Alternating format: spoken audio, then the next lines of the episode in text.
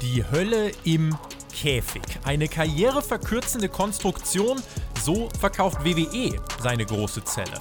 Was man bei Hell in a Cell 2020 verkauft hat, welche Entwicklungen relevant sind und ob sich die Show für den Zuschauer lohnt, das hört ihr jetzt in der Review vom Spotfight Wrestling Podcast.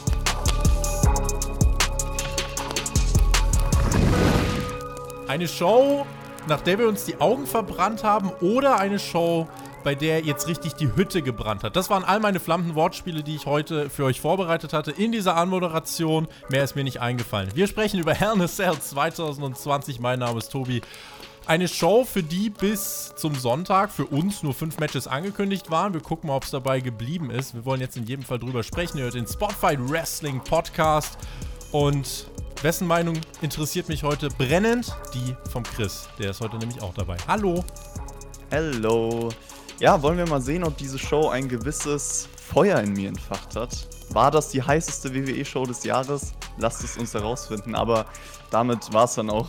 war's das also eigentlich Seite kann ich euch jetzt nicht mehr um euren Daumen bitten. Das äh, ist sehr grenzwertig jetzt. Äh, deswegen ich habe mir jetzt eigentlich noch einen Gag rauf, rausgeschrieben mit zündende Idee, die wir in der Preview hatten, aber ich glaube, ich lasse das einfach bleiben. Äh, ich ich aber glaube aber, die Leute haben es erwartet. Also wir haben auf Twitter ja auch schon so ein bisschen mit den Worten gespielt, aber ich denke, ich denke, jetzt widmen wir uns einfach der Show und äh, lassen den ganzen anderen Quatsch, ja?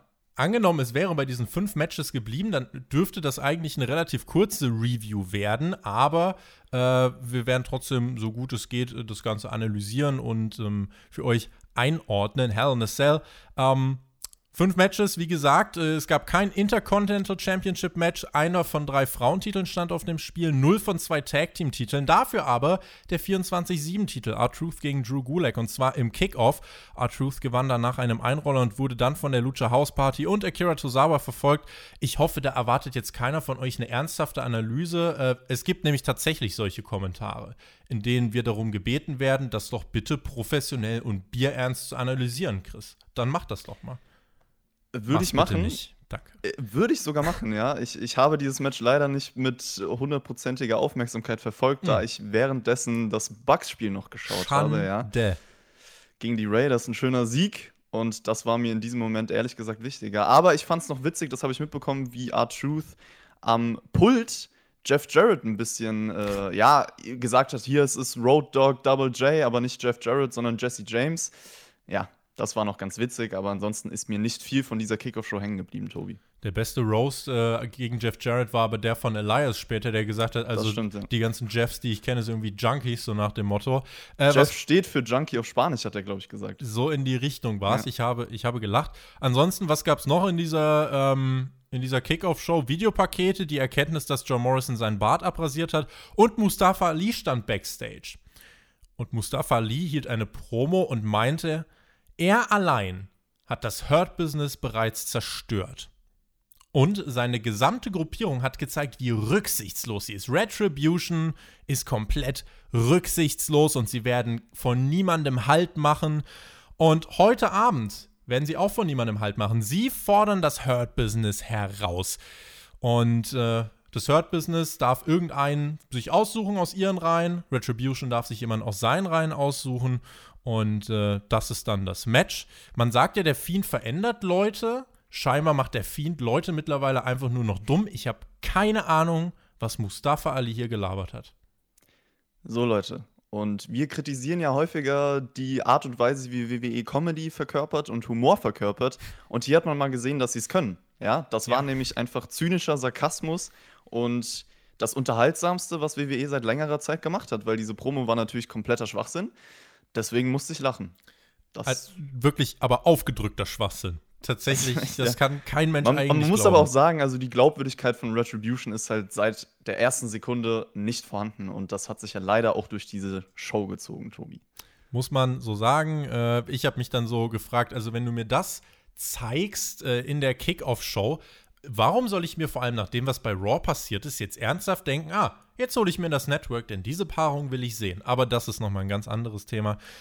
Damit, äh, ja, würde ich sagen, rutschen wir rein in die Main Show. Und wir haben ja in der Preview schon davon gesprochen, dass bei relativ wenigen Matches wirklich, äh, beziehungsweise dass bei diesen wenigen Matches, die auf der Card sind, dass wir dann eine gute Card-Struktur brauchen. Und wir waren uns auch sehr sicher, was der Main Event werden würde ja, dieser geplante Main Event war dann plötzlich der Opener. Und nach viel Feuerwerk, Betonung auf Feuer, äh, startete das Event. Es gab noch ein Videopaket zur Fehde von Roman Reigns und Jay Uso. Ein sehr gutes Videopaket, wie ich anmerken möchte. Ähm, das, das hat, kann WWE. Das, das kann WWE sagen, und das haben sie wieder. auch weiter äh, deutlich voraus vor anderen Promotions. Ähm, aber ich fand auf jeden Fall äh, spannend, dass das im Opener gelandet ist. Wenn wir es jetzt so rückblickend betrachten, Chris, äh, war das eine smarte Entscheidung oder nicht? Ich würde, also es hat mich auch erstmal überrascht. Wir haben beide darauf getippt, dass es der Main Event wird. Ich sage auch, dass es von der Story her im Vorfeld der Main Event hätte werden sollen. Ich kann aber durch die Umsetzung verstehen, warum es nicht der Main Event war. Weil es einfach kein richtiges Wrestling-Match war, sondern nochmal dieser Angle, so wie man das ähnlich schon im Clash of Champions Match gebracht hat. Also es wäre eher wie so ein großes Segment. Und ich denke, dass man einfach mit einem mit einer anderen Art von Match die Show beenden wollte. Wir können später vielleicht nochmal drüber sprechen, ob dann dieses Match hätte der Main Event werden sollen oder vielleicht das andere Hell in a Cell Match. Das ist noch eine ganz spannende Diskussion. Aber ja, ich finde, es ist in Ordnung, dass man durch die Umsetzung das als Opener gewählt hat und nicht als Main Event. Zehn Minuten lang hat es gedauert, dann haben die Entrances begonnen. Jay Uso mit weißer Ringkleidung und mit dem Blumenkranz um den Hals gelegt. Also Kultur und Familie, das war das, was hier auf diesem Spiel stand. Ein I Quit Hell in the Cell Match, was nur dann enden kann, wenn einer der beiden Teilnehmer I Quit sagt. Beim Entrance von Roman Reigns wurden dann äh, wirklich Buhrufe eingespielt, die anders laut waren. Also auch das ist 2020. Wir hatten äh, an diesem Wochenende The Rock bei Impact im Kickoff und wir haben WWE die Buhrufe bei Roman Reigns rein editieren müssen. 2020 ist ein sehr wildes Jahr. Und nach 15 Ironisch. Minuten startete dann endlich der Opener dieser Show. Hast du diese Zeitspanne als zu lang empfunden? Ehrlich gesagt nicht, ne? Weil die Videos, wie gesagt, WWE kann das, das hat nochmal schön gehypt. Ich fand auch die Entrances ehrlich gesagt gut gemacht, weil beide halt sehr entschlossen gewirkt haben und dadurch auch eine gewisse Stimmung schon vor dem Match transportiert wurde. Also mir ist das gar nicht aufgefallen. Ich habe es bei dir auf Twitter gelesen, aber ich fand, das haben sie gut umgesetzt und da dementsprechend einfach gehypt. Mir ist noch aufgefallen, Jey Uso, sehr freshes weißes Attire, das fand ich cool. Roman Reigns hatte einen stylischen goldenen Handschuh an. du heute aussiehst. Hat jemand geschrieben. Dankeschön. Hat, hat Black geschrieben. Piccolo. Deine Danke. Brille hast du jetzt auf. Das hast du, glaube ich, bei, NXT, bei der NXT-Review zuletzt auch gemacht. Ja, äh, ich mag mich nicht so mit Brille, Leute, aber ich denke mir halt manchmal, ja, um besser hier lesen zu können und so, das ist manchmal ganz angenehmer und ach komm, authentisch bleiben habe ich manchmal an. Meistens nicht, aber was soll's, ne? Es wurde bei diesem äh, Opener wie bei Night of Champions erstmal viel geredet, um die Story zu unterstreichen. Roman Reigns äh, ist Jey Uso um Galaxien überlegen im Ring. Das ist das, was wir eigentlich bisher so wussten. Äh, aber Jey Uso bekam hier in diesem Match hier und da seine Spots. Es war kein Squash oder so. Roman Reigns dann mit dem ersten Spear nach knapp fünf Minuten. Nach sieben Minuten dann der zweite Spear. Jey Uso hat die dann genosellt und äh, hat selbst dann zwei Splashes, also eigentlich seine Finisher durchgebracht als der Ref dann bei Roman Reigns nachfragte, Roman, möchtest du aufgeben, habe ich mich schon dabei ertappt, wie ich doch ein bisschen peinlich berührt war, denn äh, kein Mensch auf diesem Erdball hat zu irgendeiner Sekunde geglaubt, dass äh, Roman Reigns dieses Match verlieren könnte. Uso holte dann einen großen Lederriemen unterm Ring hervor, verprügelte Reigns, fraß dann aber den dritten Spear. Also wir hatten hier fünf Finisher in ungefähr zehn Minuten. Dann wurde Jay mit diesem Riemen selber verprügelt und gefesselt. Es wurde also plötzlich zu einem Hell in a Cell I Quit Strap Match suddenly. Und ähm, der Referee ja, hat dann eben nachgefragt bei Jay. Jay, gibst du auf? Hallo? Jay, möchtest ja. du aufgeben? Jay, Nein. ich kann, also gibst du, come on, komm, jetzt, nee. Jay, komm, jetzt lass dir doch nee. nicht so Zeit. Jay, los jetzt, komm, jetzt mach doch mal. Jay, nee. jetzt stell dich doch nicht so an. Äh, und ich hoffe, ihr habt kein Trinkspiel gemacht. Äh, das ging unerträglich lang. Es ging wirklich unerträglich lang. Wir haben auch in diesem Match eigentlich gelernt, also Jay Uso, selbst wenn er tot ist, scheinbar kann das Match wirklich nur enden, wenn er dann I quit sagt. Das äh, habe ich dann so mitgenommen. Äh, Reigns fertigte Uso weiter ab. Es passierte, glaube ich, 10, 15 Minuten effektiv nichts anderes, als dass der Referee konstant, Jay, come on, Jay, los, Jay, Moinsen, sag mal irgendwas, Boy, hallo, ja lol. Äh, nichts. Es fühlte sich fast so ein bisschen an wie Edge gegen Orton bei WrestleMania von der Länge. Es hat sich gezogen, es wollte nie enden. So, und was ist dann passiert? Der Ref wollte es dann doch beenden, weil er sich selber wahrscheinlich gedacht hat, Leute, das ergibt überhaupt keinen Sinn mehr hier. Und äh, was ist passiert? Roman Reigns schmiss den Ref aus dem Ring. Viele Offizielle stürmten den Ring. Jay Uso weiterhin tot. Keiner beendete das Match und äh, plötzlich standen da 50 Leute in dieser Stahlkonstruktion, in die keiner reinkommt und keiner rauskommt. So wird sie verkauft. Reigns hielt eine Beerdigungsrede und wollte Uso mit einer Ringtreppe zermatschen, aber dann rannte Jimmy Uso in den Ring, legt sich über seinen Bruder Roman Reigns, fängt dann an zu weinen, ist emotional mitgenommen, nahm Jimmy Uso dann in den Guillotine-Choke und Jay sieht seinen Bruder, wie er da von Reigns in die Mangel genommen wird. Und er ist so schwach, dass er es nicht mal versuchen kann, Roman Reigns davon abzuhalten. Äh, und er sieht den einzigen Weg darin, seinem Bruder zu helfen, indem er sagt, I quit, Chris.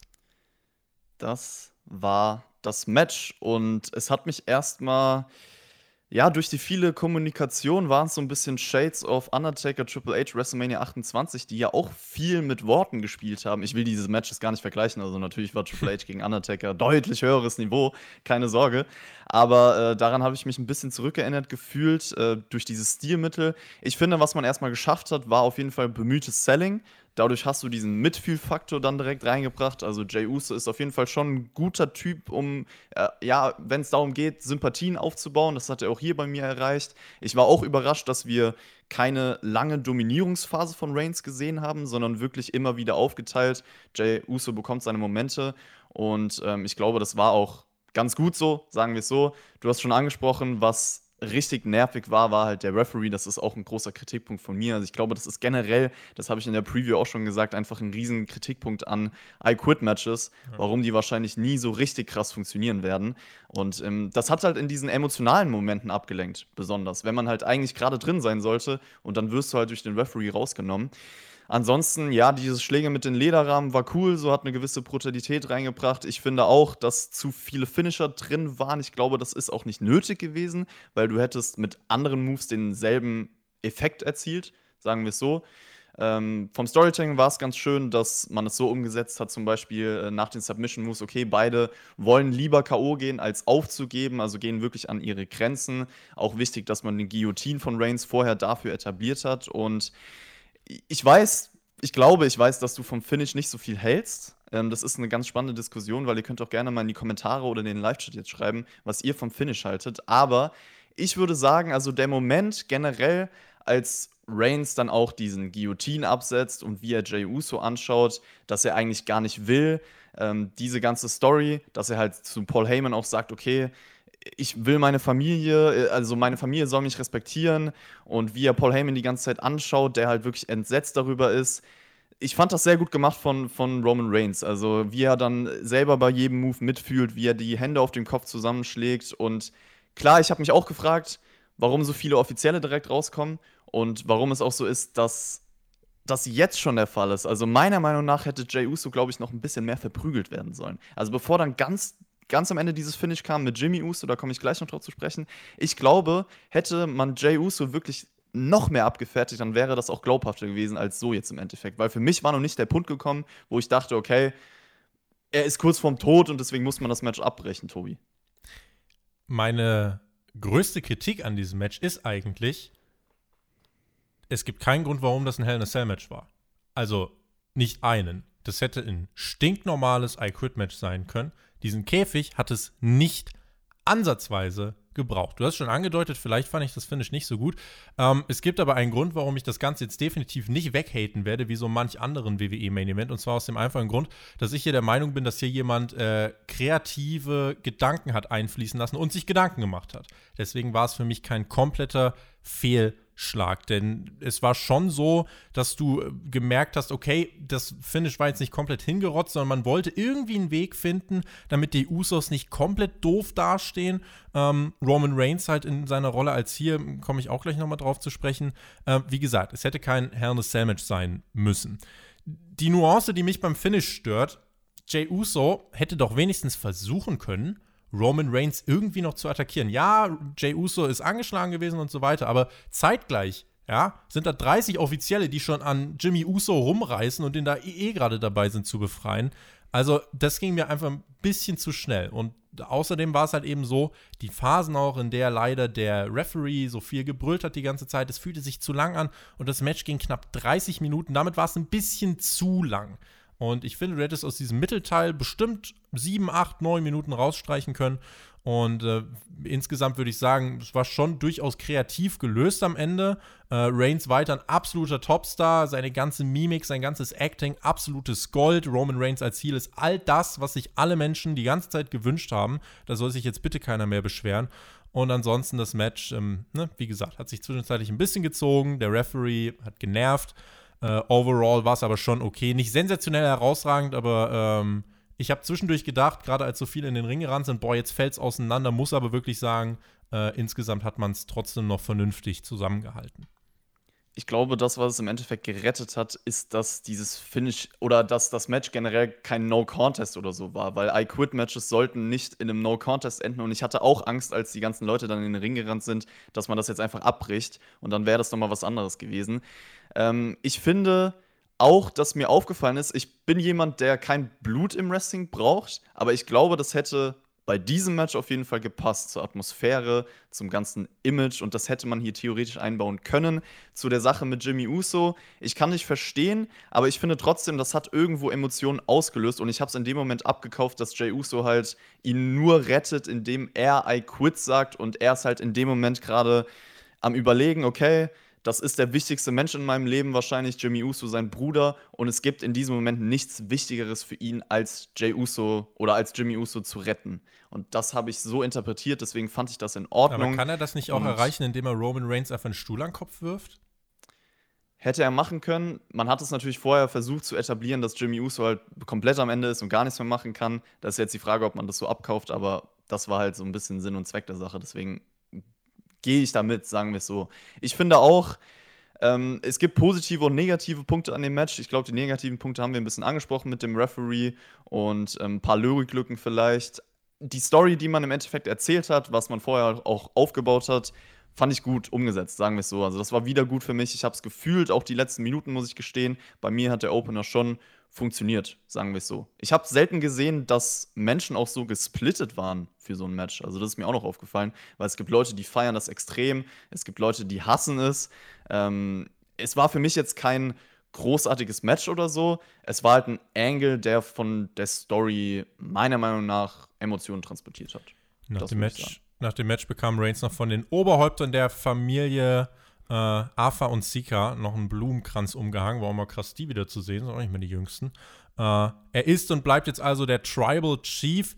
Rückblickend äh, finde ich als Opener auf jeden Fall eine äh, interessante Wahl. Ich würde im Nachgang auch sagen, die richtige Wahl, denn das im Main Event zu bringen, äh, weiß nicht, das konntest du bei Night of Champions einmal machen, aber hier äh, ein Main Event zu bringen, wo quasi komplett klar ist, wer ihn gewinnt, äh, das, das hätte nicht ganz so viel Sinn gemacht. Und insofern finde ich das hier äh, ordentlich bzw. interessant platziert und äh, kann auch so mit dem Ausgang insgesamt leben. Äh, auch wenn ich jetzt gerade ein bisschen kritisiert habe, will ich auch trotzdem nochmal unterstreichen, äh, es ist nicht auseinandergefallen. Deswegen war es auch kein schlechtes Match, nur ein bisschen zu lang und hier und da äh, in ein paar Nuancen für mich nicht ganz schlüssig. Es bleibt aber für mich die Top-Storyline bei WWE und für mich läuft es jetzt eigentlich echt fast so ein bisschen darauf hinaus, äh, kann man sich fragen, ob die sich jetzt nicht bald alle wirklich mal zusammenschließen. Ne? Ich habe das in der Preview auf Patreon schon ein bisschen ausgeführt.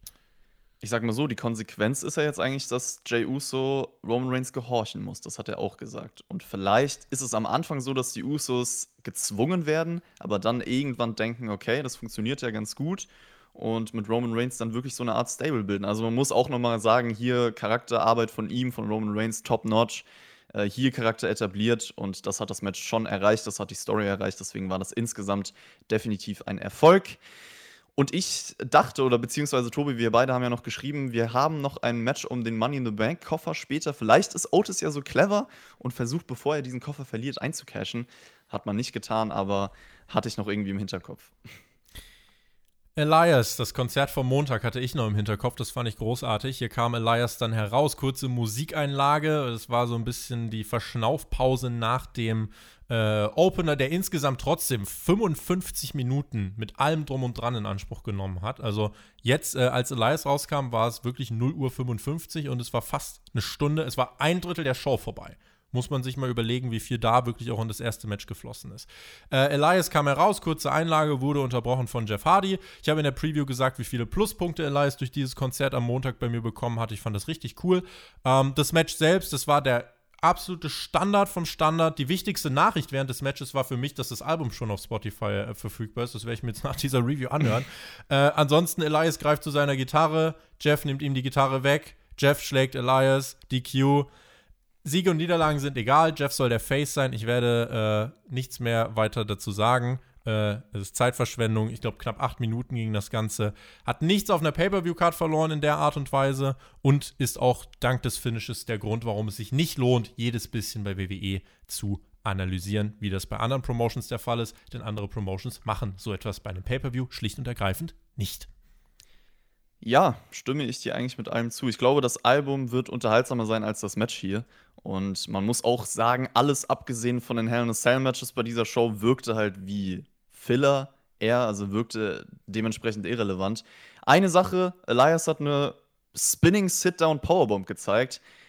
Ich glaube, das ist relativ, oder das ist neu in seinem Moveset, die fand ich noch ganz cool, aber ansonsten war das Match halt wirklich überhaupt nicht erwähnenswert. Das Finish finde ich auch dumm. Ich habe mich auch gefragt, warum ist Jeff Hardy es eigentlich egal, dass er dieses Match verliert, weil er einfach damit zugeschlagen hat und das ist unnötig, eine Fehde mit so einem uncleanen Finish weiterzuführen. Das haben wir schon tausendmal gesehen, deswegen lass uns weitermachen, Tobi. Das ist, glaube ich, nicht erwähnenswert, die Sache. Weiter ging es dann mit dem Match um den Koffer. Nicht irgendein Koffer, der Koffer, in dem ein Vertrag drin ist, der dich zum World Champion machen kann. Zum World Champion beider Brands, wie wir gelernt haben. Otis traf auf The Miz. Und Otis hat ja bei Raw bereits The Miz fertig gemacht. Da hatte er aber ein pinkes Kostüm an und hieß der große Fette. Hatte hier einen neuen Theme, den ich übrigens äh, gut fand, das möchte ich hier noch erwähnen. Und, äh, ja. und John Morrison rasiert an der Seite von The Miz und Tucker an der Seite von Otis. Es war übrigens auch. Theme mit Gesang übrigens, ja. Das äh, sehen wir heutzutage auch nicht so häufig. Aber ist cool.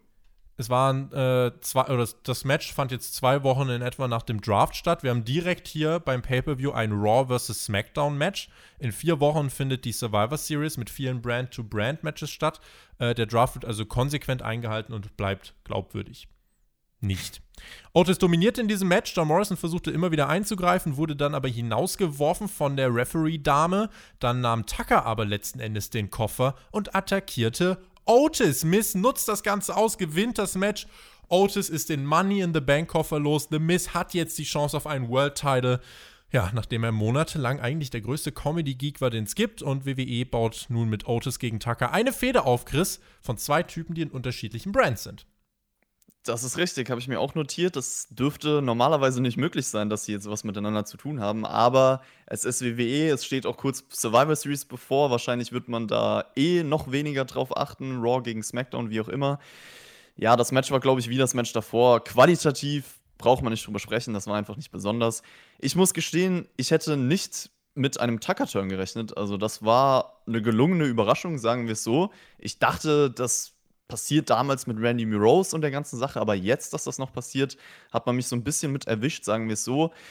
Ja, man hat im Endeffekt die Story tatsächlich dafür umgesetzt, dass wir einen neuen Kofferträger bekommen, dass dieser Koffer weg von Otis Björn hat gerade im Live-Chat übrigens geschrieben, der Mist hat jetzt den Koffer, aber der Vertrag ist noch in der Brotdose. Hm. Uh. Und der wird bei SmackDown bleiben, weil Otis ist bei SmackDown und The Miz darf ja nicht zu SmackDown. Deswegen heißt, wir haben doch keinen neuen Money in the Bank. Okay, dann vergiss ja, alles, was ich jetzt sagen möchte. Ganz genau. äh, was soll man, also was soll man dazu sagen? Das war übrigens, ja, das war nochmal 20 ich, Sekunden kürzer als übrigens auch das Match davor. Auch rein qualitativ von dem, was im Match passiert ist, war das jetzt nichts Weltbewegendes.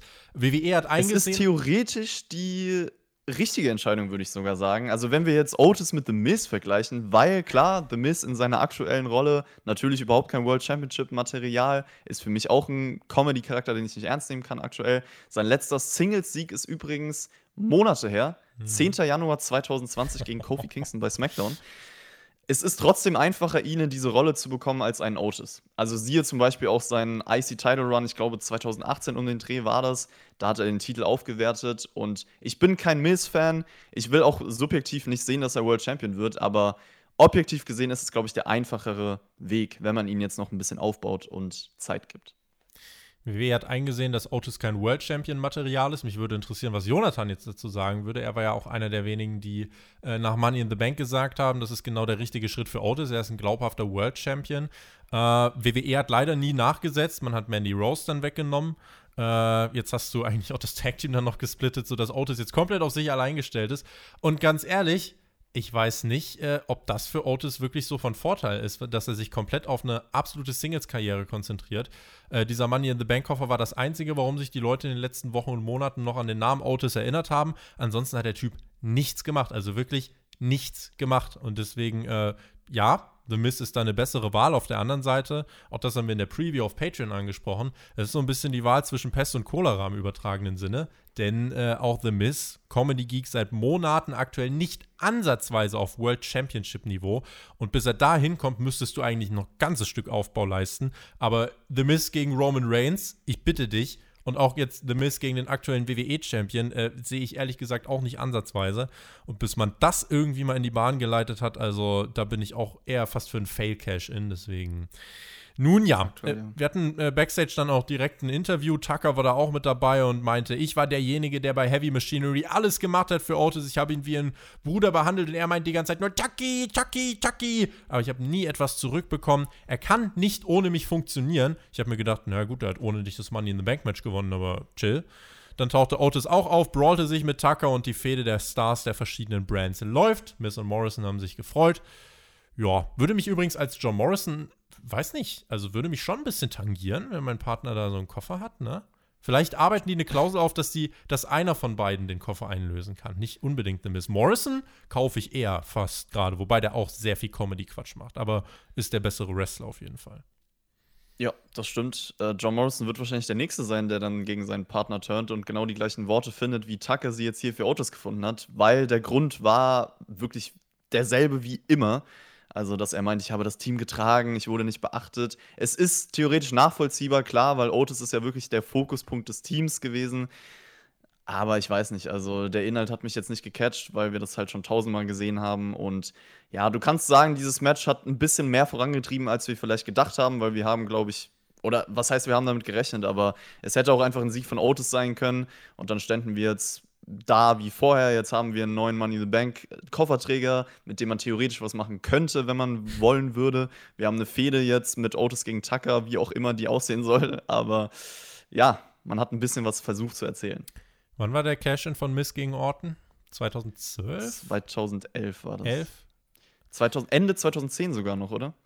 Also die hatten auf jeden Fall beim Rumble 2011 schon ein WWE-Teilmatch.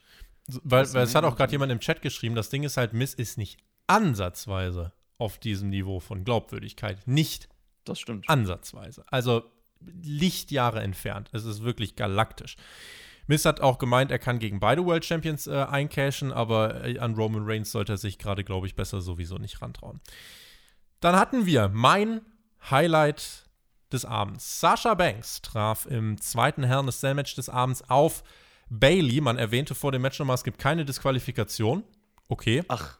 Gut, mhm. dass wir, gut, dass man das nochmal erwähnt hat, denn äh, vielleicht hätte ja im ersten Match sonst auch, keine Ahnung, Roman Reigns einfach einen großen Hammer rausholen können, dann wäre das Match beendet worden. Wer weiß.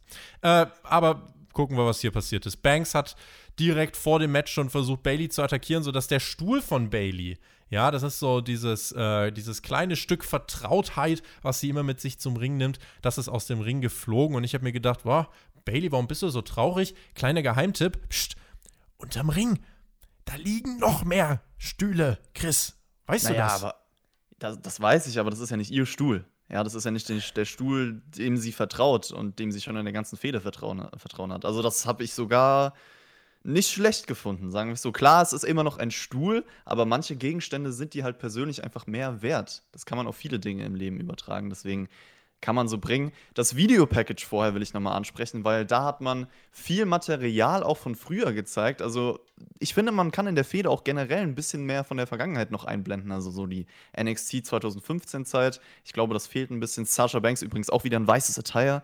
Sehr fresh, muss man erwähnen. Weiß, gut. Gute Farbe. Es kam Kendo-Stick zum Einsatz, Tische, Stühle und beide zeigten uns ein richtig gutes Hell in a Cell Match. Viele Meteoras von Banks, die gut reinkamen, dann äh, die Dominanz von Bailey. Die Geschichte der beiden wurde aufgegriffen. Es ging also auch um den Nacken, um diese Verletzung von Sasha Banks, die auch gesellt wurde. Der Käfig wurde einbezogen. Komplett anderes Match als der Opener. Also, während der Opener wirklich einen ganz heftigen Fokus nur auf Storytelling gelegt hat, hatten wir hier beides. Wir hatten Storytelling und wir hatten ein wirklich richtig gutes Wrestling-Match dabei. Bailey holte sich dann irgendwann eine Spraydose, platzierte Banks auf so einer Konstruktion aus Leitern und Stühlen, sprühte Banks ein X auf den Körper. Sascha wich aber aus, zeigte den 150. Meteora gefühlt und Bailey to Belly hinterher auf die Leiter, aber nur zum Nearfall generell einige kreative Spots. Auch Bailey kurz darauf mit ihrem Finisher ebenfalls zum Nearfall und dann Final landete Bailey im Bank-Statement mit dem Stuhl um ihren Nacken, ähnlich wie sie auch den Vertrag schon unterschrieben hat bei SmackDown. Und Sasha Banks gewinnt das Match, ist neuer SmackDown Women's Champion und beendet nach 380 Tagen die Regentschaft von Bailey. Titelwechsel, ja, habe ich so getippt in der Preview auf Patreon. Und Meteoros hast du schon angesprochen, einige gezeigt, aber einige, die auch sehr cool waren. Also der eine vom Tisch, dann der von der Leiter. Auch die Phase generell, wo Sascha dann den Bailey to Belly gezeigt hat, war schon ganz cool. Es gab auch so eine Powerbomb gegen die Zelle. Man hat die Nackenverletzung von Sasha Banks in dem Match aufgegriffen. Ich fand es auch gut, dass man den kompletten Raum ausgenutzt hat, dass man auch viele Gegenstände eingebunden hat. Also das war ziemlich abwechslungsreich, dieses Match. Ließ sich gut wegschauen, sagen wir es so. Ähm, auch die Gesichtsausdrücke jeweils, äh, besonders von Sascha, nachdem sie diesen Kendo-Stick ausgepackt hat. Und man hat es geschafft, so ein bisschen Dramatik zu kreieren. Was mir besonders gefallen hat, ist, wie man dann im Endeffekt den Stuhl von Bailey als den finalen Gegenstand für das Match genutzt hat. Also man hat gut damit gespielt, weil dadurch hast du eine Match-Story kreiert, die einen roten Faden hatte von Anfang bis Ende und diesen Stuhl natürlich vorher schon in der Feder eingebaut. Und das, ich fand das Finish auch geil eigentlich, dieser Bank-Statement im Stuhl, weil dieses Finish hast du ja auch schon vor der Show eigentlich aufgebaut. Ähnlich wie bei SmackDown so, dass äh, Baileys Kopf im Stuhl eingeklemmt war. Also du erwähnst das Storytelling, Wrestling, guter Mix und das war einfach ein starkes Wrestling-Match zwischen diesen beiden Frauen. Man kann sagen, sie haben die Show gestohlen, oder Tobi? Es klang ja gerade schon durch. Also ich war definitiv Fan dieses Matches. Ich habe auch gerade nochmal nachgeschaut. Mit 26,5 Minuten war das nur drei Minuten kürzer als der Opener. Es fühlte sich so viel kürzer an, während der Opener irgendwie dreimal Edge gegen Orton war in Zeitangabe. Äh, war das hier wirklich äh, einfach, konntest du dir super gut angucken. Es fühlte sich nicht an, als würde es sich ziehen. Es fühlte sich nicht zu lang an. Das war ein 26-Minuten-Match gemacht für ein 26-Minuten-Match, während der Opener geführt ein 15-Minuten-Match war, der in 30 Minuten gestreckt wurde. Kreative Spots, die Storyline aufgegriffen, das Selling fand ich ordentlich, äh, viele Gimmicks auf Feuerlöscher, Leiter. Es gab übrigens noch so eine lustige Kendo-Stick-Konstruktion, die Bailey da zusammengetaped hat, die leider nie mehr zum, zum Tragen kam, aber da hat sie den Referee ge äh, gebeten, so ob er ihr nicht helfen kann, weil ihre Hände so schwitzig sind. Die hat hart gearbeitet, äh, genauso wie Sascha Banks, die haben beide wirklich viel reingelegt. Ich glaube, es hätte sich wirklich noch besser und auch größer angefühlt, dieser Titelwechsel, wenn man in den Crowd. letzten Wochen mehr darauf geachtet hätte, die beiden noch ein bisschen auf Distanz zu halten und nicht schon die ganzen Brawls bringen, die ganzen Segmente und so weiter. Du hattest ja auch schon das Match äh, was zwar durch die Q geendet ist, aber das hattest du ja trotzdem schon bei SmackDown, äh, was halt so ein bisschen, glaube ich, hier von diesem großen Moment, von diesem Payoff wegnimmt, sodass ich hier für diesen Payoff nicht 10 von 10 äh, empfinde. Und ähm, ansonsten, okay, du hast halt immer noch so Sachen wie die Kamera, Zooms und Cuts, äh, aber die Dinge, die hier an diesem Match nicht so gut waren, das waren nur sehr wenige, für die konnten die beiden aber nichts. Betrachtet man das nur für sich, dann haben wir hier zwei Performerinnen, die eine Top-Leistung abgerufen haben, die ein sehr gutes Hell in a Match auf die Beine gestellt haben. Äh, es war auch das erste Hell in a Cell Match von Bailey, by the way. Also auch da Props, denke ich auch nicht so selbstverständlich. Und den Titelwechsel, wir haben ihn in der Preview angesprochen, äh, war WWE zuzutrauen. Jetzt bleibt zu hoffen, dass Sascha den Titel auch wirklich eine Zeit lang hält und er jetzt nicht wirklich wie so eine heiße Kartoffel äh, alle drei Wochen von A nach B wandert. Äh, das ist zu hoffen, aber das war für mich mein ganz, ganz klares Highlight des Abends. Sowohl aus Match-Sicht als auch äh, Story-Sicht. Hier hat, finde ich, eigentlich alles zusammengepasst.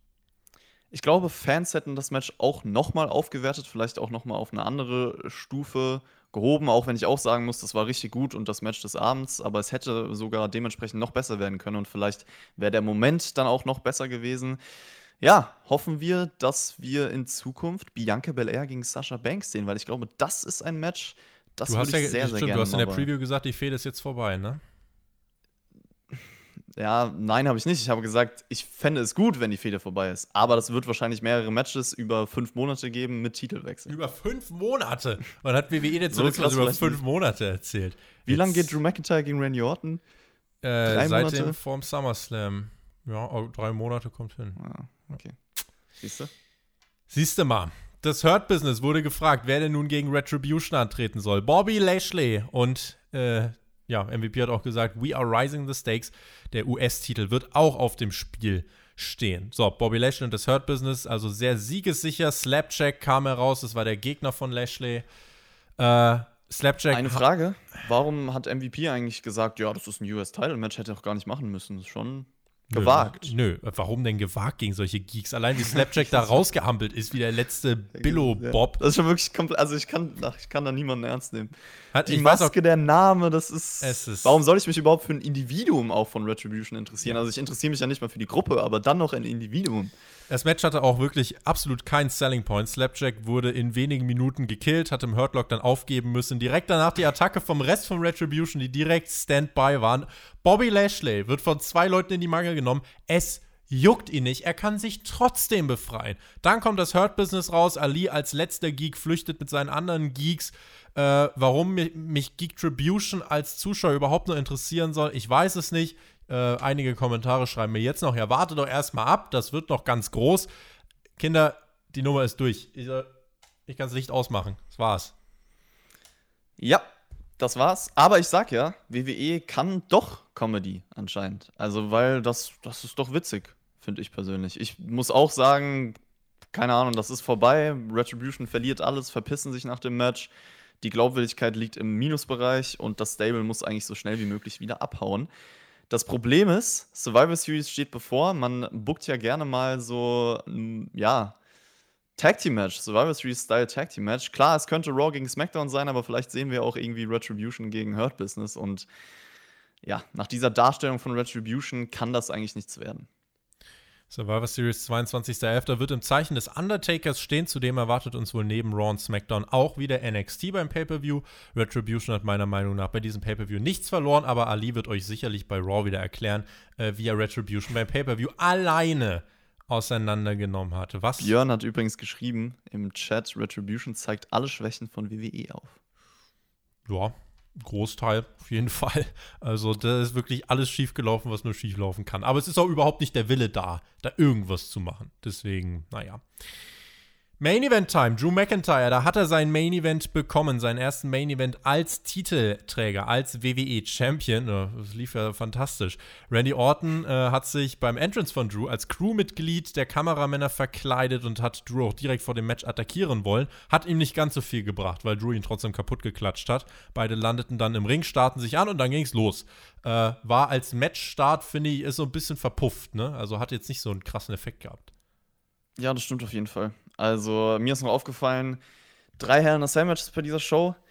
Bisschen too much. Also mhm. die Stipulation wurde extrem ausgereizt, weil die Matches natürlich auch ähnlich sind. Also klar, sie haben sich ein bisschen unterschieden, weil das eine Match hatte mehr Fokus auf Storytelling, das andere dann mehr Fokus auf den Brawling-Aspekt etc. Aber es ist halt von der Umgebung und von der Struktur her relativ ähnlich und ich glaube, das war dann einfach zu viel im Endeffekt bei einer Show.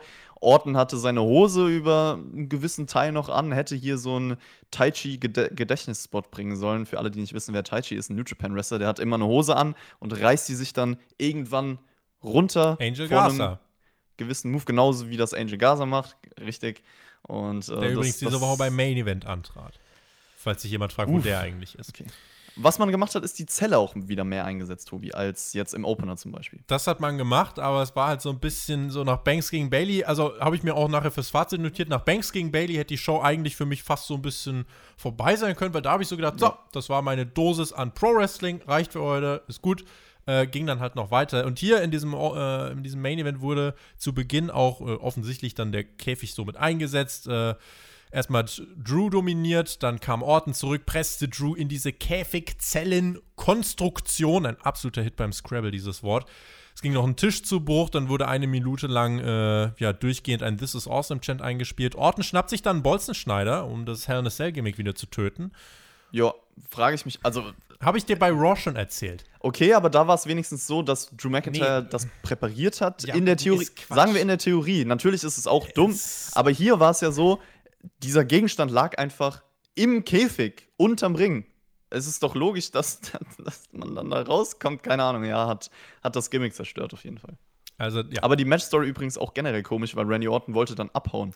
Also wollte nicht WWE Champion werden. Randy Orton hat sich dann gesagt: So, Leute, ich schneide jetzt meinen Weg nach draußen frei aus dieser Höllenkonstruktion und gehe einfach, weil, äh, warum nicht? Drew McIntyre ging dann hinterher und hat gesagt: So machst du das nicht. Und dann hat Randy Orton gesagt: Okay, dann gehe ich eben auf den Käfig.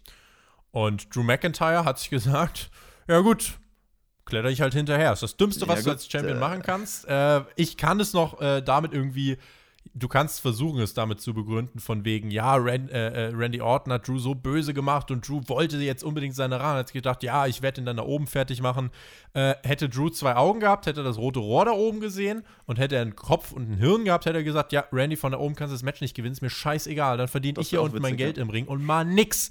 Aber so sieht Drew McIntyre leider ziemlich äh, bescheuert aus, um es noch nett auszudrücken ich finde, zu diesem Zeitpunkt hat sich das auch extrem gezogen. Also auch als sie dann oben auf der Zelle waren. Es war halt sehr methodisches Gebrawle die ganze Zeit. Orton hat sich auch für alles ewig Zeit gelassen. Die Energie hat mir sehr gefehlt, was eigentlich in den Cell-Matches davor da war. Und ich finde auch dieser große Spot, der dann erfolgt ist, Tobi, den du uns gleich erzählen wirst, der Aufbau dahin, dieser fade Aufbau, ich glaube, das ist auch der Grund, warum mich der Move dann nicht gecatcht hat. Und natürlich, weil wir das schon zigmal gesehen 150 haben. 150 Mal gesehen ja. haben, ja. Also äh, Randy Orton hat da oben so ein rotes Rohr liegen gehabt, hat äh, damit dann Drew attackiert und weil er das dann, er hat, also Randy Orton hat das dann für sich als Erfolg verbucht und gesagt, so, jetzt kann ich wieder runterklettern. Ist dann runtergeklettert, Drew hinterher und Drew flog dann von halber Höhe des äh, Käfigs durch das Kommentatorenpult und dann gab es, glaube ich. Die Kamera hat es nicht mal richtig eingefangen beim ersten Mal. gab dann Wiederholung. Es gab genug Wiederholung, Chris. Es gab ja. fünf Minuten lang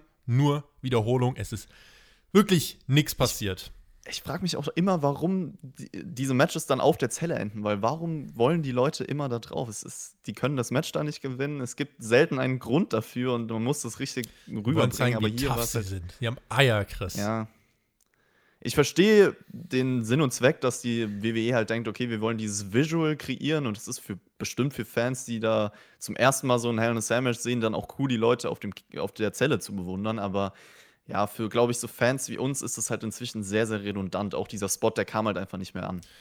Drew spuckte Blut. Es gab Holy Shit Chance. Die Kommentatoren versuchten uns zu verkaufen, dass der Mann innere Blutung hat. Und okay, hat er immer noch ein paar Minuten zu leben, aber bewegen sollte sich dann eigentlich nicht mehr so viel. Nun ja, äh, es zog sich dann minutenlang, bis sie endlich wieder im Ring waren. Es gab den Backslide-Versuch von Drew, aber dieses Mal Kickout von Orton. Das ist der kleine Spot, den man nochmal wiederholte vom SummerSlam. Es gab den Claymore-Kick hinterher und Randy Orton war erstmal ausgeschaltet, aber kam dann noch einmal zurück, konnte den RKO durchbringen. Es brauchte keinen Puntkick oder so. Es war tatsächlich das längste der drei Hell in a Cell Matches. Äh, krass. Also äh, alle Hell in a Cell Matches irgendwie so im Bereich von 25 bis 31 Minuten. Äh, führte sich dann auch wirklich phasenweise sehr lang an Randy Orton nach dem RKO. Gewinnt, ist neuer WWE Champion. Äh, damit rechtfertigt man diese dritte Ansetzung, aber ich bin beide. Dieses Match hat zwischendurch extrem an Dynamik verloren, ist auch der Tatsache einfach zum Opfer gefallen. Das war das dritte Hell in a Cell Match. Ich will beiden nicht absprechen, dass sie hart gearbeitet haben, aber es war mir zu methodisch, ehrlich gesagt. Äh, für ein Main Event wahrscheinlich insgesamt grundsolide, aber nichts, woran ich mich jetzt ewig lange erinnern werde. Ähm, deswegen, ja, also für mich kein Vergleich mit zum Beispiel dem Hell in a Cell Match von Banks und Bailey, was für mich deutlich besser war.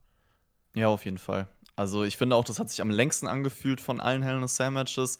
Es war nicht meine Art von Match, weil es einfach ein ziemlich langweiliger Brawl war, meiner Meinung nach. Und ich glaube, sowas funktioniert auch nur mit viel Storytelling. Das ist eigentlich ein ganz schöner Vergleich, den man mit dem Opener und dem Main Event ziehen kann, weil ich meine, der Opener war ja jetzt auch kein starkes Wrestling oder so, alles andere, aber da waren halt Emotionen vorhanden.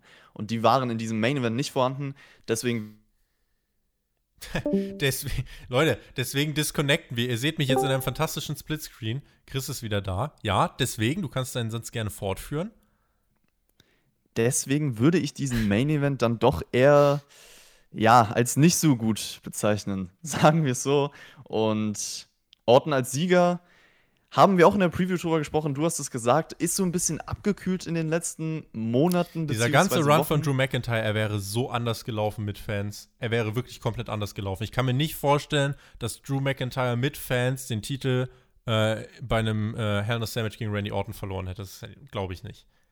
Ja, es ist schwierig. Also, es wäre ein besserer Zeitpunkt da gewesen am Anfang mit dieser Drew in dieser Drew McIntyre Story. Jetzt ist es halt so, dass ich auch sagen muss, die Matches von Randy Orton überzeugen mich sowieso nicht. Er als Charakter ist nicht mehr das, was er vor ein paar Wochen war. Und dann weiß ich nicht. Ich glaube, dass ich Drew McIntyre hier nochmal den Sieg gegeben hätte und Randy Orton für mich zu diesem Zeitpunkt jetzt nicht nochmal World Champion sein muss. Die Frage ist. World äh, Champ ist er jetzt. Ja, auf was wird das aufbauen? Wird Edge zurückkommen bald? Wird er dann ein Titelmatch bekommen? Das ist halt so die Sache, da haben wir auch drüber geredet. Ich finde, Orton gegen Edge braucht keinen Titel. Und natürlich wäre es ein nee. cooler Payoff, wenn Edge jetzt äh, Champion wird, aber auch da nochmal. Äh, wenn Edge Champion wird, ist das im Endeffekt nicht so eine krass andere Geschichte, als wenn Goldberg jetzt Champion wird. So leid mir das tut. Ich weiß, dass Edge deutlich besser ist und ich sehe ihn auch viel lieber, aber wenn wir es einfach mal runterbrechen, äh, letzten Endes sind das ja dann auch eher alte Namen. Und da ist jemand wie Drew McIntyre eigentlich als Champ, der, der doch mehr das Aushängeschild sein sollte. Und ähm, dann hätte man eher auch einen großen hier noch nach Orten aufbauen müssen für Orten. Ja. Die Sache ist jetzt so, wen kannst du jetzt gegen Orten stellen, außer McIntyre? Edge klammern wir mal aus, mal gucken, wann er zurückkommt. Den Fiend hast du noch. Und ich finde, dann hört es halt schon auf. Dann hast du noch The Miss mit dem Koffer, der nicht ernst zu nehmen ist. Ich finde, das ist echt alles ein bisschen, also es ist dünn, was danach kommt. Dry Gin schreibt im Live-Chat, es baut auf Orton Flair Cena Rekord-Championhalter Triple Threat auf. Okay. In Saudi-Arabien. In Saudi-Arabien, genau. und Philipp John fragt, die Frage ist, wer hätte Drew McIntyre sonst den Titel abnehmen sollen? Und ich muss sagen, erstmal niemand. Da hast du auch recht. Es gibt jetzt niemanden, der mir einfällt, aber dann wartest du halt, bis der richtige Zeitpunkt gekommen ist. Also es ist jetzt nicht so, als ob man denkt, oh Gott, Drew McIntyre als WWE Champion kann man sich nicht mehr ansehen. Zieh das halt, bau jemanden für WrestleMania auf. Keith Lee. Und bam bau jemanden für WrestleMania auf, lass jemanden den Rumble gewinnen und dann gibt es halt da erst den Titelwechsel. Keith also, Lee übrigens der Mann, der Randy Orton bei Payback in sechs Minuten besiegt hat. Nicht auf dieser Card, Randy Orton jetzt World Champion. Ja, Statement. Dieser Pay-Per-View hatte einen interessanten Opener mit interessantem Finish, ging aber zu lang für die erzählte Storyline. Elias gegen Hardy. Dude. Äh, das Match ist zwei Stunden her und ich glaube, wenn es hier nicht stehen würde, hätte ich es wahrscheinlich auch schon wieder vergessen. Miss hat jetzt den Koffer, nicht viel glaubwürdiger als Otis, da hat man noch ein bisschen Arbeit vor sich. Äh, Otis und Tucker fehlen, obwohl sie in verschiedenen Brands sind. Banks und Bailey, für mich das Highlight des Abends, Match of the Night, das war stark. Retributions sind Geeks und Randy Orton ist wieder World Champion. Insgesamt ein Pay-Per-View, bei dem ich äh, euch jetzt bitte im Chat schreibt, eure Punktzahl und auch ihr in den äh, Kommentaren auf YouTube. Jetzt ist der Zeitpunkt, an dem ihr spätestens äh, in den Kommentaren aktiv werden solltet. Wenn ich so ein bisschen über diese Karte hier drüber fahre, ähm, kein, kein schlechter Pay-Per-View oder so, definitiv auch wirklich ein, ein gutes Highlight mit äh, dem Frauenmatch. Äh, ich glaube, auf einer Skala von 1 bis 10 kannst du schon deine 6 Punkte geben. Äh, plus, minus 1. Ja, damit, damit wäre ich ganz zufrieden. Wo, wo siehst du das Event? Also, ich finde, die ersten beiden Hell in a Cell Matches also besonders natürlich Sasha Banks gegen Bailey, das hat abgeliefert. Das ist für mich auch das beste Match der Show. Den Opener fand ich aber auch vom Storytelling wieder relativ ansprechend. Der Main Event war halt im Vergleich zu diesem Match auf jeden Fall langweilig und der Rest auch nicht erwähnenswert. Ja, es reicht wahrscheinlich im Endeffekt für eine durchschnittliche Show, deswegen würde ich dir zustimmen. Ich glaube, ich bin bei bisschen weniger als 6 von 10, wenn ich mich jetzt spontan entscheiden müsste. Also so um den Dreh 5 von 10, aber kann man, glaube ich, in dem Bereich so lassen. Ja. Und wir hatten zwei Titelwechsel, das ist mir gerade noch aufgefallen. Und wir hatten eigentlich zwei große, eigentlich sogar. Theoretisch zwei große, haben sich zwar nicht so groß angefühlt, aber wir hatten zwei Titelwechsel. Aber wir hatten zwei Titelwechsel. Das, äh, man kann zumindest diesem Pay-Per-View nicht absprechen, dass nichts passiert ist. Äh, wie gesagt, den neuen äh, Kofferträger haben wir auch. Äh, es ist jetzt entscheidend, was jetzt Richtung Survivor Series passiert. Man kann sich bei WWE vielleicht äh, so ein bisschen retten um die nächsten äh, Wochen und Monate, indem du jetzt wirklich alles auf diese Inter-Brand-Matches setzt. Also Intercontinental gegen US. Vielleicht bringst du jetzt sowas wie Roman Reigns gegen Randy Orton, aber hier gegen Healer gibt eigentlich auch keinen Sinn. Auf der anderen Seite Retribution und Hurt Business. Das ergibt auch keinen Sinn. Insofern, Leute, who even cares? Mal gucken, was da so auf uns zukommt. Ähm, bei Raw muss auf jeden Fall trotzdem ein bisschen was passieren, damit man äh, aus diesem Pay-Per-View eine Grund, also man hat eine Grundlage geschaffen, aber die wird erst dann gut, wenn du sie auch aufgreifst. Und da bin ich gespannt, ob das passieren wird. dann bleiben wir dafür gespannt, auf jeden Fall. Hier schreiben die Leute in den Chat, was sie sagen. Was, was würdest du sagen, Tobi, wenn du jetzt hier so liest, was ist der Durchschnitt von den Leuten im Chat? Die Bewertungen für die Show. Sechs ich sehe viele sieben, ja. fünf. Björn hat sechs, auch sechs, gegeben. Ich habe eine vier, ich habe eine drei gesehen, eine sieben, eine acht habe ich auch schon gesehen. Es hat jemand geschrieben, eine acht, weil der Pay-Per-View im Internet so krass ankam. Äh, das hier ist auch das Internet bei uns. Hallo. Hallo, Internet. Internet. Äh, ich glaube, wir sind mit den 6 von 10 ganz gut unterwegs. Ich äh, bin da mal gespannt, was die Leute noch auf YouTube sagen. Äh, wie gesagt, äh, kein ereignisloses Event, aber ähm, ja, jetzt nicht mega, mega, mega krass. Mal gucken, was man aus den Entwicklungen macht. So, damit würde ich sagen, äh, Deckel drauf, damit wir auch nicht noch in die Versuchung kommen, irgendwelche Feuerwortspiele zu machen äh, und nicht mit dem Feuer spielen. Okay, das war richtig schlecht, Tobi, das war richtig schlecht. Äh, in diesem Sinne, vielen lieben Dank fürs Zuhören. Chris schickt euch äh, jetzt nach Hause. Es ist 3.55 Uhr und ich freue mich gleich, äh, nachdem ich alles hochgeladen habe, auf mein Bett und wünsche euch einen äh, schönen Start in die Woche. Bleibt uns gewogen. Wir hören uns. Macht's gut. Genießt Wrestling. Auf Wiedersehen. Tschüss. Ich kann mich nur anschließen, Leute. Danke fürs Zuhören. Ja, wir lösen uns jetzt in Flammen auf und verlassen diese Review, diesen Podcast. Lasst es euch gut gehen und bis zum nächsten Mal.